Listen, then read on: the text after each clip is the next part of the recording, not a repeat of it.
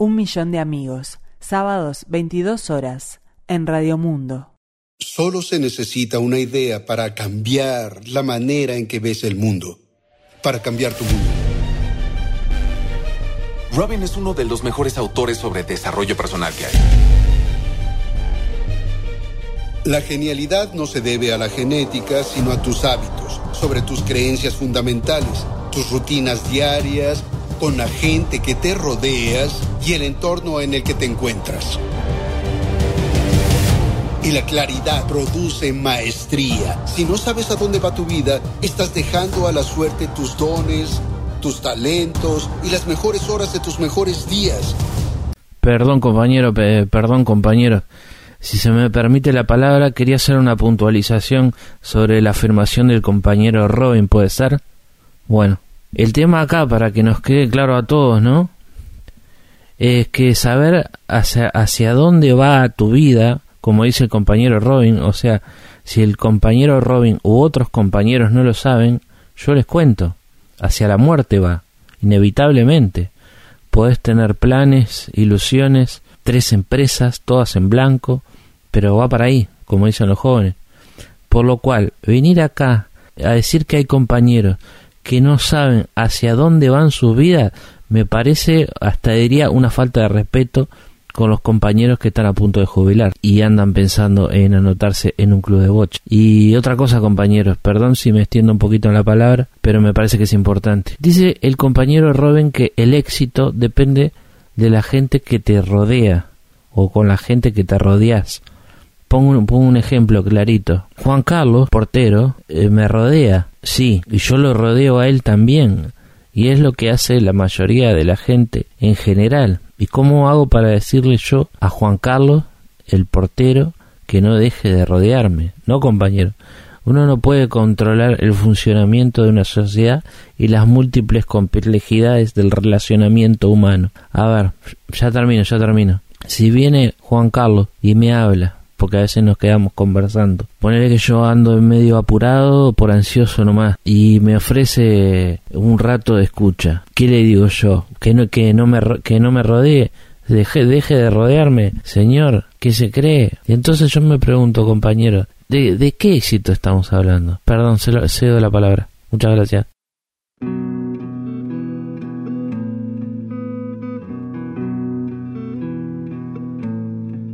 Yo solo quiero mirar los campos, yo solo quiero cantar mi canto, pero no quiero cantar solito, yo quiero un coro de pajaritos. Quiero llevar este canto amigo a quien lo pudiera necesitar. Yo quiero tener un millón de amigos y así más fuerte poder cantar. Yo quiero tener un millón de amigos y así más fuerte poder cantar. Yo quiero tener un millón de amigos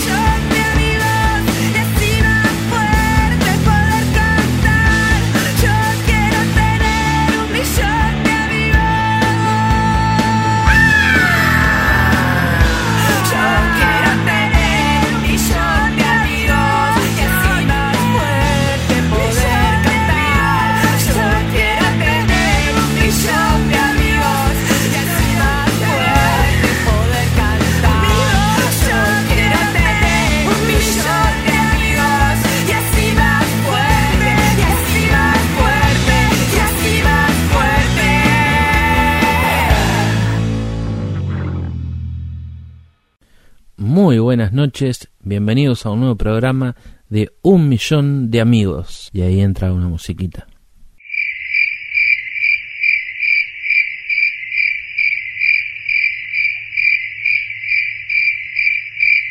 Hoy vamos a tener un programa muy especial porque tenemos muchos invitados, pero antes quería saber si nos escucharon el jueves pasado cuando estuvimos aquí a, las altas horas de la noche porque teníamos que presentar, y lo hicimos, presentar oficialmente la versión final de Un Millón de Amigos de Romina Pelufo, que ya mismo, por ejemplo, ahora pueden ir a buscar a las plataformas digitales más populares para compartirla con amigos, familiares, conocidos, la pueden mandar por WhatsApp, por las redes sociales. ¿Es el tema del año? A mí me parece que sí. Bueno, ¿cómo están? Estamos haciendo el programa en vivo por Radio Mundo, pero quería contarles algo que me pasó hoy mismo. Son noticias frescas, por lo cual no tuve tiempo de ponerme a escribir una carta que eh, lleva cierta dedicación, ¿verdad? Y fijarse eh, bien lo que uno va a escribir. No se puede escribir cualquier cosa.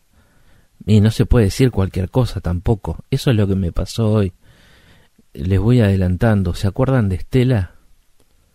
Sí, mi vecina Estela. Lo que me, y lo que me dijo la vez pasada, yo se los conté en el episodio 8, si no mal recuerdo, o en el 9 que me dijo que, que no estaba gordo, que estaba hinchado.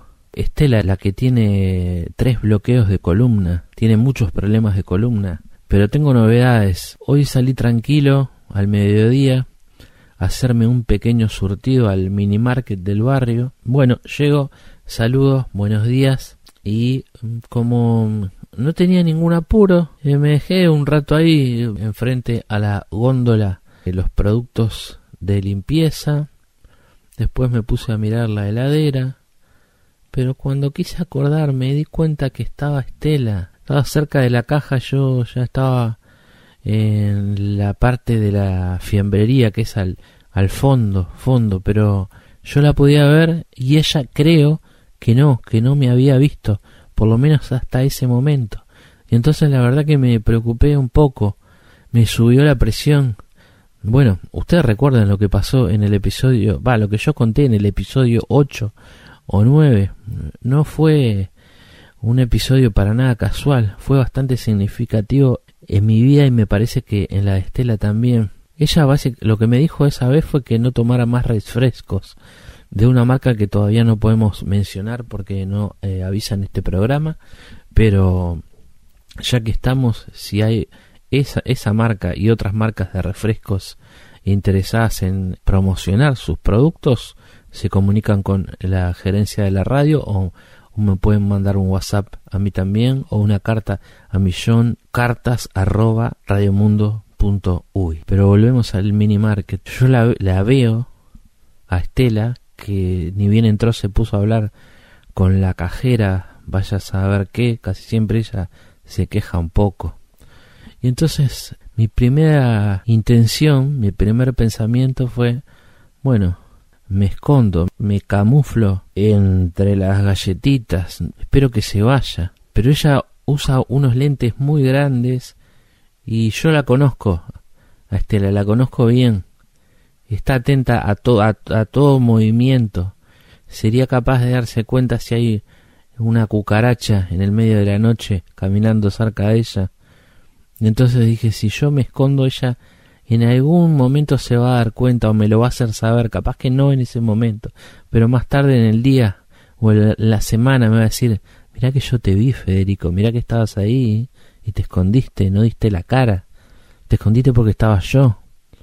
Todo eso pensé en ese momento, entonces después recapacité y dije, no, Federico, actuemos con madurez y con actuemos me refiero a mí mismo, a mi super yo, a mi yo. No me acuerdo si había algún otro que había inventado Freud, el, el inconsciente. No, me acuerdo, no me acuerdo. Lo que decidimos finalmente es dar la cara o hacer como que dábamos la cara de algún modo. Pero para eso necesité cambiar mi plan.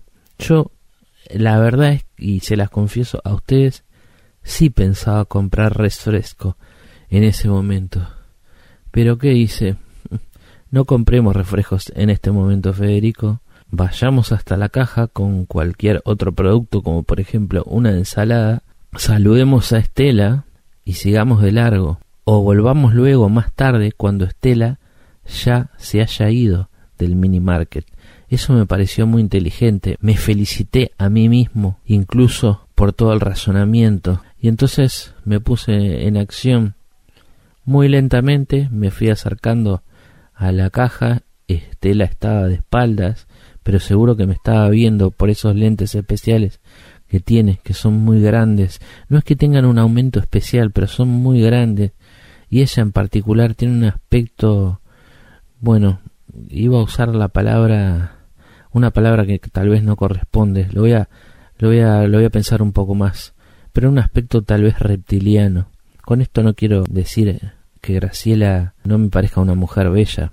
No tiene nada que ver con la estética. O sí, pero mm, en este caso me refiero a, a qué se parece a Estela. Y se parece a un reptil. Bueno, estoy muy cerca de Estela. Ella sigue discutiendo, vaya a saber de qué, con la cajera. Y entonces no le toco un hombro, pero le digo, hola vecina, ¿cómo anda? Y ahí ella levanta su voz para que la escuchen todos, la cajera, la encargada de las verduras, la encargada de la fiambrería, el repositor, y me dice, ¿cómo anda vecino? No me diga que vino a comprar refrescos otra vez. Y bueno, yo traté de ser simpático, le dije, no, Estela, esta vez no, te equivocás. Y le hice una serie de chistes mezclados con un poco de afecto, pero la verdad es que me acababa de dejar requemado con todo el personal de ese mini market y es algo que por ahora no le voy a perdonar. Todavía no lo hablé con Estela porque tampoco quería generar una discusión ahí en el medio del mini market. Yo Rápidamente le cambié de tema, le pregunté por la columna y me contó que se había hecho el cuarto bloqueo y que ya no tenía dolor. Y entonces le dije que ese era suficiente motivo como para festejar, para que no se quejara más. Y por lo pronto logré que se olvidara de los refrescos y de todo lo que tiene para decirme. Después insistió de vuelta y les contó que ella me había visto por primera vez con un gran dolor de columna y de aquella vez había quedado muy preocupada yo traté de salir lo más rápido posible de ese lugar, avergonzado, sabiendo que cada vez que vaya de vuelta a ese lugar voy a quedar como el gordo viejo y que va a comprar refrescos. El, personal de ese supermercado ya lo sabía, ya lo sabía, pero ahora quedó perfectamente explicitado por mi vecina. Tal vez la cajera en la vorágine del atendimiento de tanta y tanta gente ni siquiera me recordaba, pero ahora me va a recordar perfectamente como el gordo viejo que va a comprar todos los días refresco con azúcar. Estela, si me estás escuchando, algún día vamos a tener una conversación en otros términos, en términos más serios quizás, sin ningún tipo de chistes, sin ningún comentario liviano, porque si bien es cierto, tú tenés un gran dolor de columna y yo traté de ser empático contigo, entenderte, no discutirte demasiado porque vos estabas sufriendo, pero ahora que te hiciste el cuarto bloqueo y aparentemente quedaste bastante bien, bueno, te mereces, no sé si un castigo, pero unas palabras bien dichas. No tenés una licencia para decir lo que quieras simplemente porque tenés cuatro bloqueos de columna.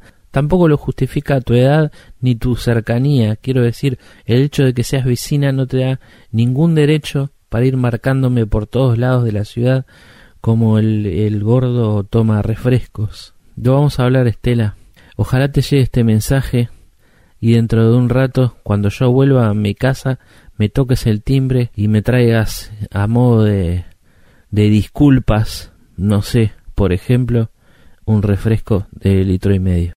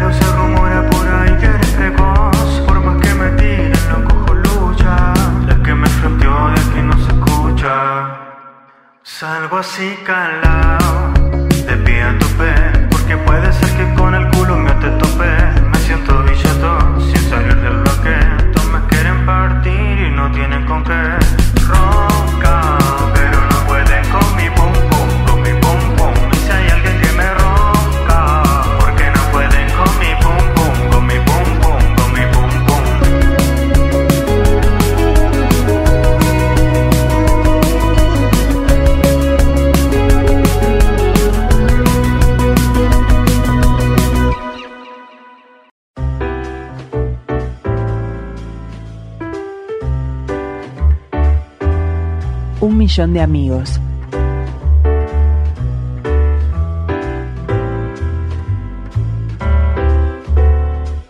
En enero de 1989 fui con mis padres y mi hermano a un hotel en la barra del Chuy. A la hora de la siesta jugábamos a la conga o juegos de mesa en el patio. Ahí conocí a María Paz, una chica de Buenos Aires que había llegado con su mamá y su hermano. Ella tenía 16 y yo 14 recién cumplidos. Nos hicimos amigas enseguida. Pasamos cuatro días escuchando un cassette de The Bungles que yo había comprado en el Chuy, hablando de música, de cine y contándonos nuestros dramas del liceo. Cuando nos despedimos, prometimos que nos íbamos a escribir, a seguir en contacto. Durante tres años lo hicimos. Sus cartas, con una caligrafía perfecta sobre papeles llenos de corazoncitos, aparecían todos los meses en nuestro buzón. Luego un tiempo las cartas se espaciaron, hasta que dejaron de llegar. No sé si fue ella la que dejó de escribir o fui yo, no me acuerdo. Nunca más nos volvimos a ver. Hace poco la busqué en internet, en las redes sociales, pero nada. A veces pienso que si no fuera por la prueba de las cartas que aún guardo, esa amistad bien podría haber sido un invento de mi imaginación. Esta es una de esas cartas. Buenos Aires, 10 de agosto de 1989. Hola flaca, ¿cómo te va? Sorry por el papel. Lo que pasa es que estoy en el cole y la tía de una amiga mía va mañana para Uruguay y mandar una carta acá está caro. Además ayer con mi hermano fui a comprarle una cartera a mi mamá para el cumple que es dentro de una semana y media y de paso, como quien no quiere la cosa, compré una para mí. Está buena la mía, es de goma negra con forma de semicírculo y en la chapita de metal dice que es un modelo original de Madonna. La de mi mamá la eligió Eduardo Cruz, mi hermano. Ah, el lunes 7 me llegó tu carta. Yo te escribí hará un mes más o menos. No, hace casi dos. Fue antes de las vacaciones de invierno. Hablando de vacaciones, cómo extraño el verano. Quisiera volver al Chuy, pero lo que más me gustó fue Atlántida. Es lindísimo. Me encantaría volver este verano, pero como viene la mano en este país, parece que no cruzamos siquiera la provincia de Buenos Aires. A lo sumo iremos a Villa Gesell. ¿La conoces? Es un lugar muy lindo y con onda para la juventud, tipo Punta del Este. ¿Así que te trajeron el cassette de La Genia? ¡Qué bueno! Ah, gracias por la letra de Like a Prayer. En las vacaciones ponía la canción que la grabé de la radio y me ponía a cantarla. Vino Javi en esas dos semanas. Lo amo. Se quedó todo un mes. El 14 de este mes cumplimos años. No años, el primer año. No lo puedo creer. Está aburrida la carta, ¿no? Lo que pasa es que no me siento bien y además estoy en clase de literatura desde hace una hora ya y no estamos haciendo nada porque unas chicas están leyendo una obra de teatro reploma. Qué lindo que es el papel en el que me escribiste la última carta y el sobre también. Están muy buenos. Hoy tengo evaluación de filosofía y no estudié un pepino. Me levanté a las cuatro. No, mejor dicho, puse el despertador a las cuatro de la mañana. Entonces apagué el despertador cuando sonó y seguí durmiendo hasta las siete y cuarto, hora en la que tendría que salir de casa para el cole. Lo puse a esa hora para estudiar, pero me quedé dormida, así que no sé qué voy a hacer. Bueno, loca, te mando un besote. En una próxima carta te mando una foto. Manda la tuya. Beso grande. María Paz.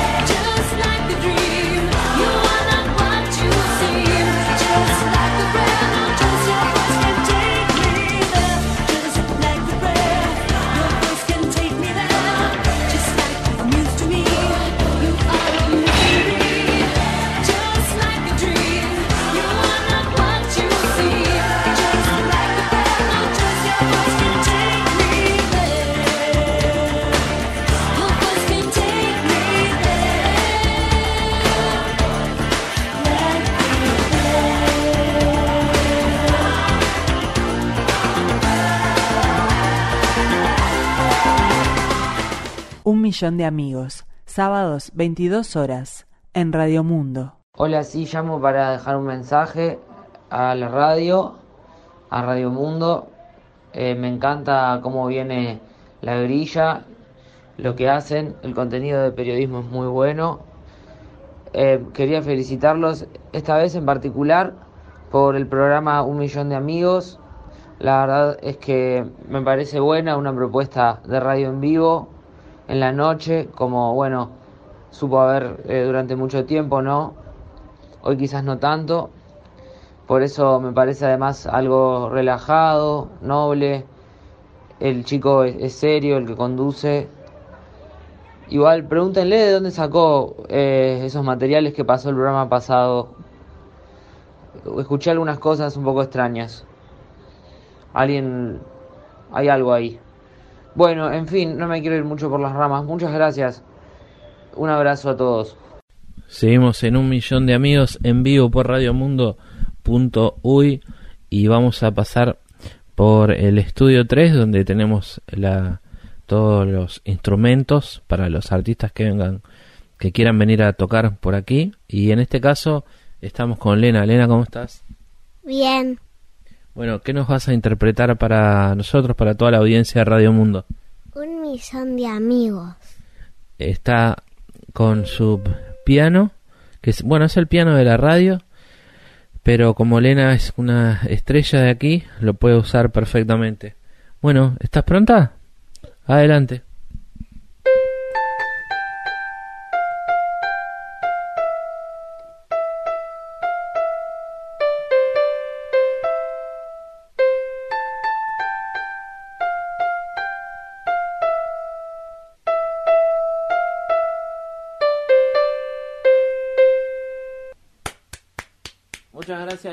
Por es el, el primer show de un millón de amigos en vivo. ¿Te pueden llamar a algún teléfono o algo para si quieren tienen cumpleaños o algo?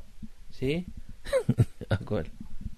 Al 0900 459. Perfecto. Bueno, pasó Elena por un millón de amigos que ahora va a seguir tocando para los eh, empleados de la de la radio mientras transcurre el programa. Seguimos, eh, vamos, eh, volvemos al estudio 1 con un millón de amigos.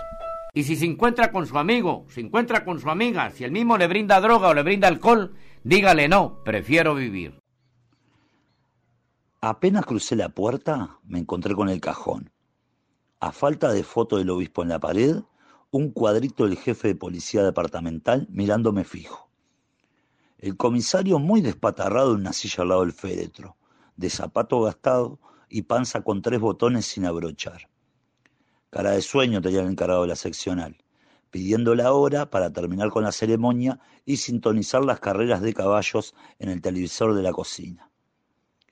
Cartuchos mustios en una jarra Atma de plástico rojo, una corona de Club de Leones y otra que había sido de otro velatorio, pero que un agente despierto, en confabulación con el encargado de la empresa fúnebre, prestó por unas horas para que hiciera más bulto en la performance que se estaba desarrollando en el recinto policial. Al costado del comisario, una señora con el cartelito de viuda, jugando a la conga por plata con otra doña, tirando cartas tatú y billetes de 20 pesos sobre la tapa del sobre todo de madera brasilera. Taca, taca, taca, taca, taca. Los dedos índices del oficial a cargo de la máquina de escribir falta de aceite, machacando un documento de denuncia. Me sentaron frente a ese escritorio y empezaron con el interrogatorio. En realidad se sabían mis datos de memoria. Era otra visita de las tantas, una marcada de tarjeta, otra noche más en la que pasaba por ahí, otro papel más con mi nombre en una carpeta con manchas de yerba mate. El calabozo hoy está vacío, me dice uno de los miliquitos chicos que habían traído este año. Y claro que está vacío. Si Calabaza y el Arturo, que frecuentaban tanto la seccional como quien les habla, se hallaban en la sala principal del velorio, porque se les había encomendado la tarea de agarrar cada uno una manija del jonca, a falta de dolientes voluntarios para hacerlo. Y ahora se encontraban los dos, arrimados contra una esquina, tomando café y dándole un paquete de galletitas surtidas. Yo pedí para no meter celda en esta oportunidad, ya que solo no tiene mucha gracia. Acompañado, la estadía tras las rejas se lleva de manera distinta. Y dada la confianza generada tras, tantos años de entradas y salidas en la comisaría, fui autorizado por la máxima autoridad policial a cargo, que estaba desde el costado del féretro bajo esta directiva. Déjalo a este que se queda afuera. Pero como yo no muero de la mano que me da de comer, agarré una escoba y me puse a limpiar el piso de la seccional. El manojo de hilos de plástico desflecado arrastrando puchos apagados, boletos y hojas de paraíso que entran por una ventana que tiene un vidrio roto. Permiso, permiso. Y pasé la escoba por la zona de influencia al finado. Le pedí a las señoras que levantaran las patas para poder limpiar mejor e incluso al señor comisario, quien escupió en el piso a la pasada antes de la barrida en claro ejemplo de quién manda en esa seccional. Cuando una de las señoras de la conga empezó a meter los billetes y las monedas en el bolso, se decretó el traslado del cajón. El comisario hizo traer la camioneta del fondo, abrieron la tapa de la caja y me mandaron a pasarle la escoba. Calabaza y el Arturo agarraron las manijas. En las otras, el oficial de la máquina de escribir, con mala cara, y un ciudadano que había pasado a denunciar que había perdido la cédula las señoras en el asiento de atrás del vehículo y el comisario acompañante. El Arturo y Calabaza sentados en la caja y en el cementerio dicen que espera el cura y unos parientes que vinieron de Melo pero llegaban derechito para el entierro. Nos paramos con el miliquito chico en la puerta del edificio. La camioneta yéndose por el repecho rumbo al Camposanto, con todo el peso atrás. El policía saca una caja de cigarros de bagallo y me da uno. Le doy dos vueltitas al cilindro entre mis dedos antes de encenderlo y miramos al horizonte. No somos nada, que lo parió, declara mi acompañante. Y nadie queda pa' semilla, le contesto. Hoy estamos, mañana no. Acto seguido, el miliquito pisa el pucho a medio fumar, me agarra el brazo con intenciones de ahora sí meter calabozo bajo la consigna. Dale, turco, métete para adentro. Se acabó lo que se daba y hay orden de no aflojar. Marfil Peinados, una idea para darte corte. De martes a viernes de 8 a 18 horas, lunes y sábados de 8 a 13. Marfil Peinados, Juan Polié 1612, esquina 18 de julio. Teléfono 402 7900. Un millón de amigos.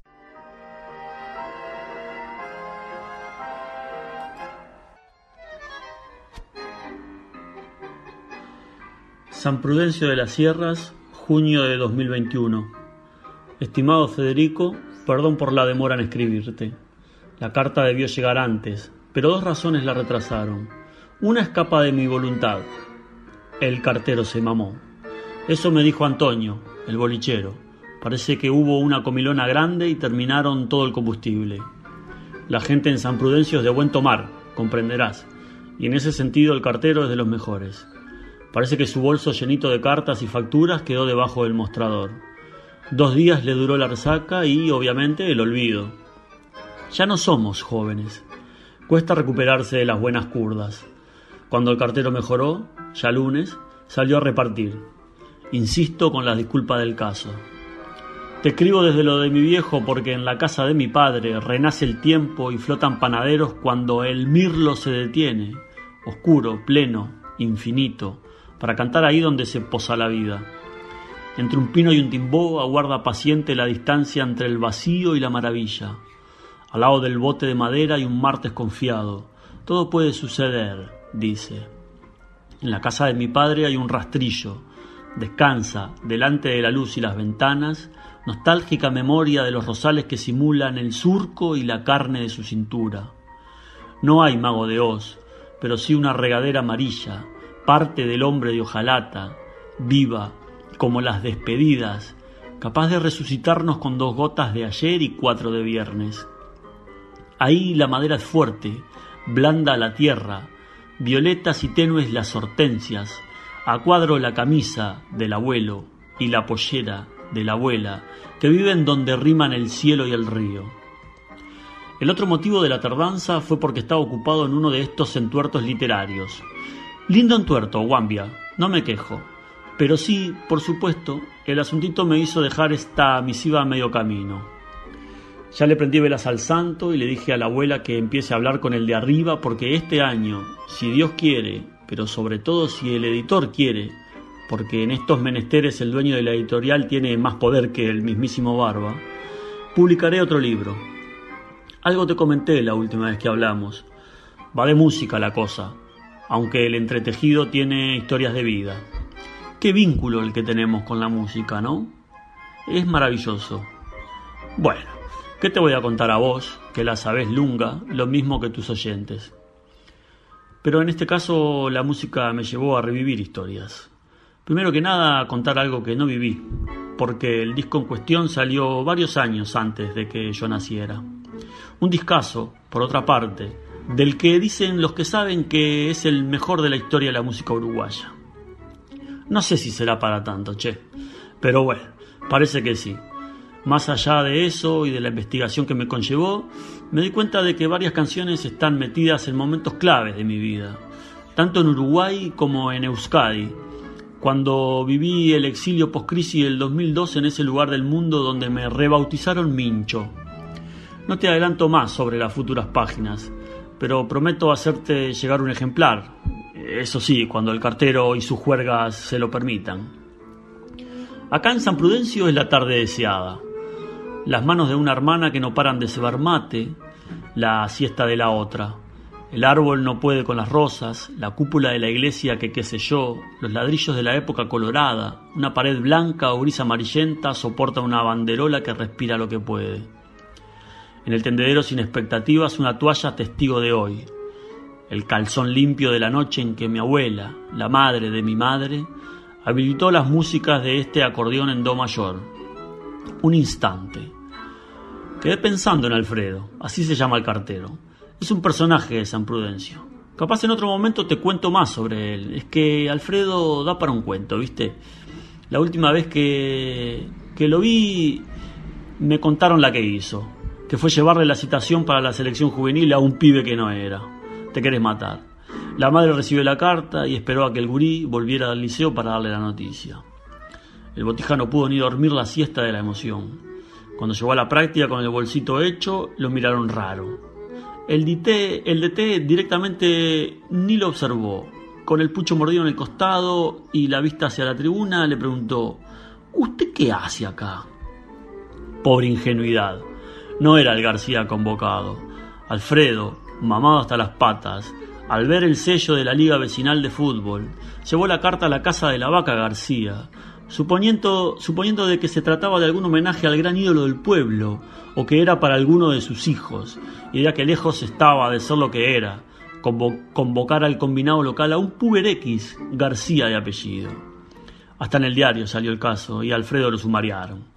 Pero, ¿qué le hace una mancha más al tigre si este hasta le ha mandado cartas al guampudo en vez de al amante, por no decirte que una vez le llevó una carta al mono que tienen en el zoológico? En fin, es mundial el cartero. Te dejo. Voy a seguir laburando unos papeles porque estoy armando un poemario sin intenciones. ¿Vos sabés lo que es el céfiro a propósito? Es un viento húmedo y templado que sopla aquí, en el oeste. Hoy está bien intenso en San Prudencio y lo siento como cuando era niño. El viento también es como la música, te sigue a todos lados. Vos me vas a decir que estoy loco, pero le escribí al céfiro. Van unas estrofas aunque estén sin pulir. Dejaste ver paraísos imaginarios con tu mueca escondida entre la sencillez y la sabiduría. Eras un deseo contenido, la ansiedad de abrigo para aquel frío vacante y perdurable. Alguien cantaba entre otras arboledas, caminos de piedra y sol, el olvido de tu perfume dejó confundido el aire para que otro céfiro acaricie mañanas y soles. Recorrió la distancia el ancho e inmundo mundo, manos que eran dos cristales, frágil desequilibrio estallando las horas, terca obsesión de pisar recuerdos y cielos. Llega, y trae su parte más hermosa. Se va, traza otro renacer, viajan nuevos horizontes, alivio sin que nadie esté desvelando otro infinito. Podría decirte que no hay distancias en el camino largo, pero la noche no engaña, siempre termina. Otro día te escribo desde casa, Federico. Ahí hay una Santa Rita y por sus ramas se puede llegar a cualquier punto del universo. Te mando un abrazo, pero fuerte.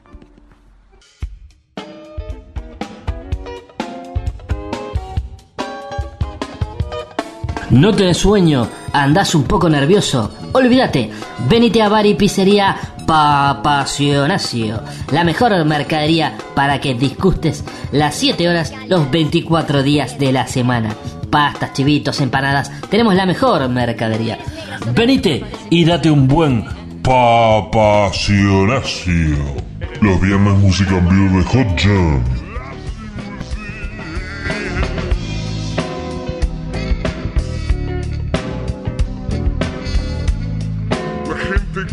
Caminando por las calles, las calles.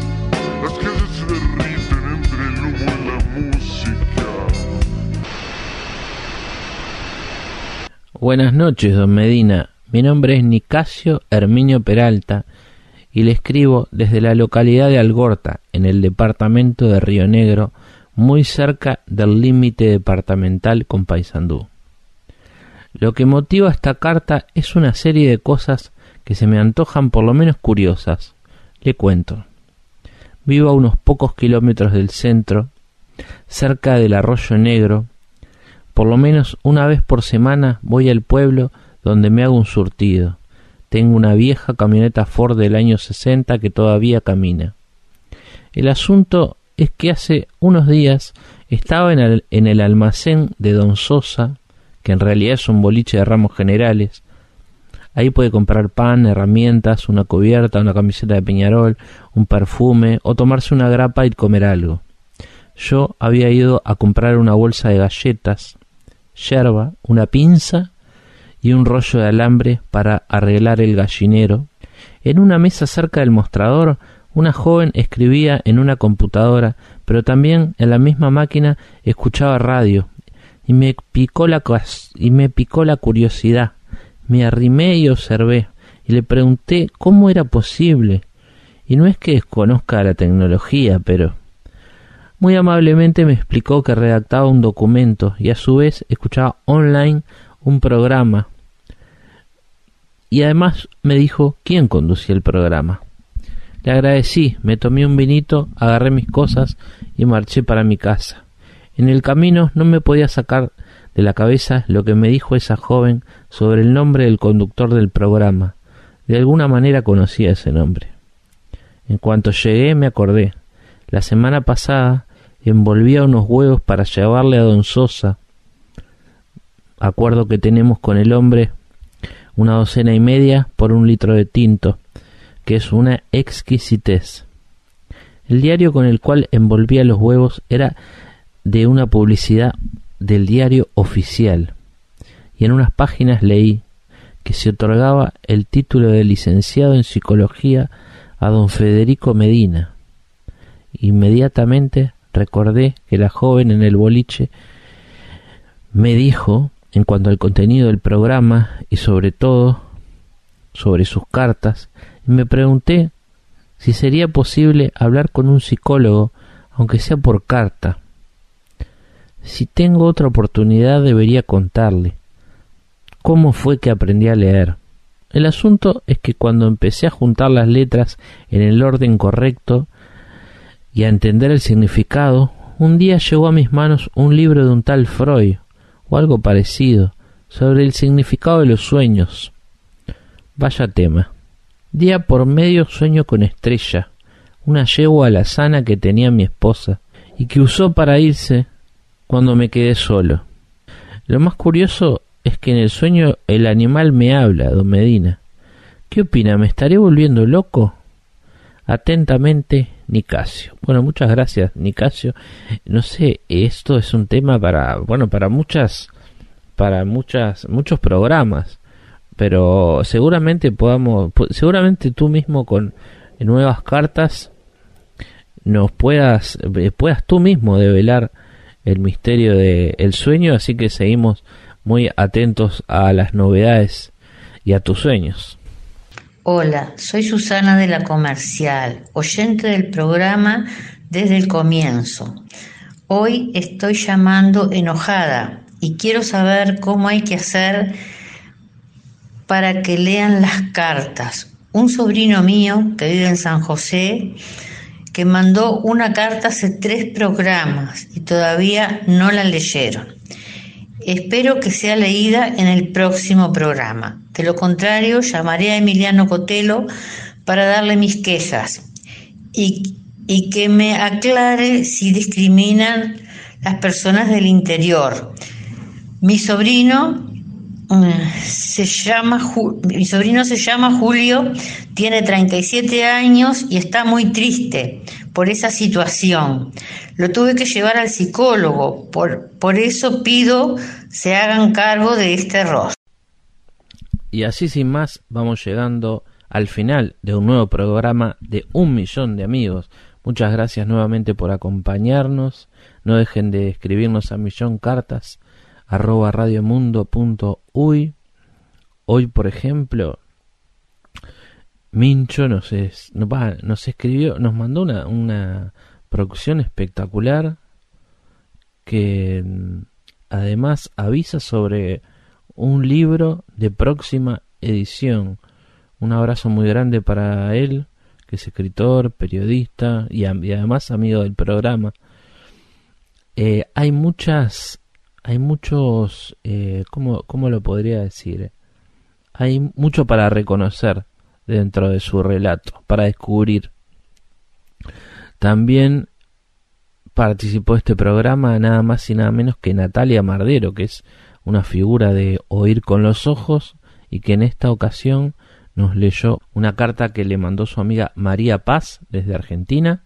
Recibimos carta de Nicasio desde, desde el norte de nuestro país y de en re- no me no no sé si se identificó me parece que no el, el, oyente Poppy con un relato realmente conmovedor. También participó César que nos hace eh, algún reclamo, aunque también nos felicita, así que un abrazo para él y lo que queda pendiente lo, lo vamos a mm, lo vamos a ver personalmente. Yo en un ratito bajo acá a la, a la, a la puerta de la radio. Les mando un abrazo grande y hasta la semana que viene con otro programa de un millón de amigos.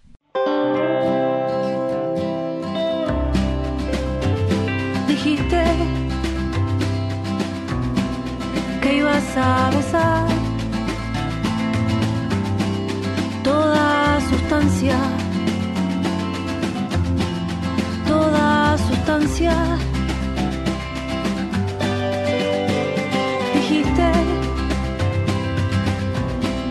que ibas a ofrendar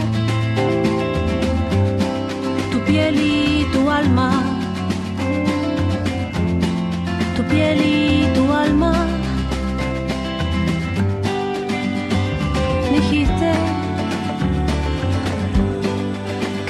A parar, que ibas a llorar y volver a vos.